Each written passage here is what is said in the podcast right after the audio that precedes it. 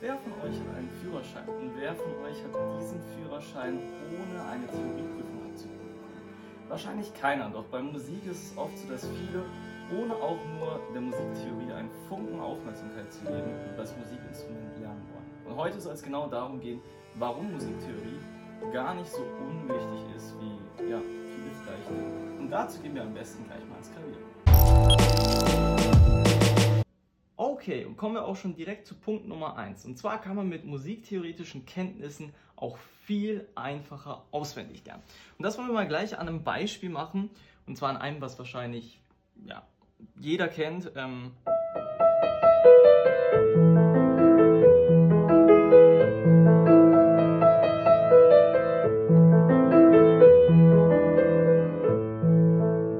ja, also der Anfang von Für Elise war das gerade.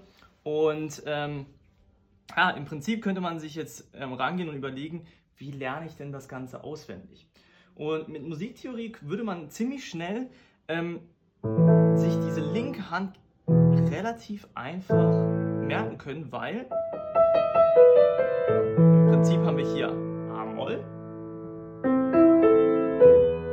dann E-Dur, also die Dominante, und dann geht es wieder zurück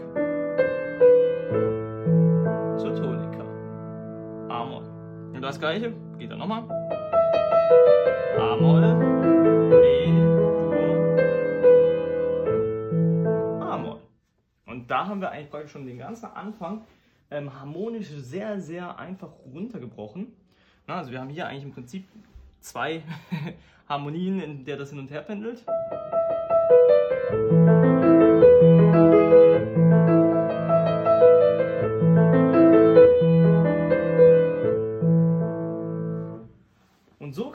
Natürlich auch durch das Stück weiterhin vorgehen und ähm, ja, das eigentlich, ja, zumindest auf jeden Fall vereinfachen, auswendig zu lernen. Okay, kommen wir zu Punkt Nummer zwei. Und Musiktheorie hilft natürlich auch bei der Interpretation. Oder zumindest beim, ja, bei, oder zumindest Anregungen zu finden, wie man das Stück ähm, ja, interpretieren kann. Und ich bleibe gerne einfach mal bei dem Beispiel nochmal ähm, für Elise. Da hatten wir hier Tonika, dann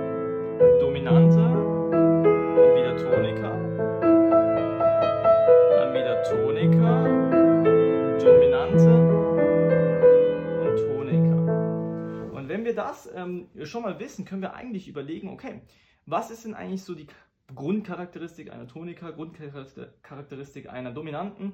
Und ähm, ja, vielleicht können wir uns dann interpretatorisch dafür entscheiden, je nachdem, ob wir das dann auch wirklich tatsächlich machen wollen, aber ähm, zum Beispiel eben die Dominante äh, zur Dominanten hinzuspielen, also die Dominante etwas mehr Klang zu geben, also eben einen dominierenden Klang sozusagen zu geben. Also hier sind wir in der Tonika und dann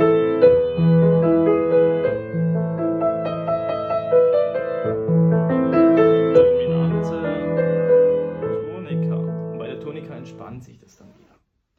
Okay, kommen wir zum dritten und letzten Punkt für heute. Und zwar ermöglicht auch ähm, ja, die Musiktheorie generell eine schnellere Einstudierung eines Stückes.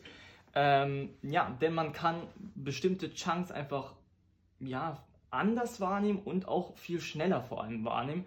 Also wenn ich jetzt nochmal zurückgehe, eben wenn wir schnell sozusagen erfassen, dass das hier Tonika ist, dominante Tonika, haben wir praktisch schon den Bass eigentlich relativ schnell erkannt.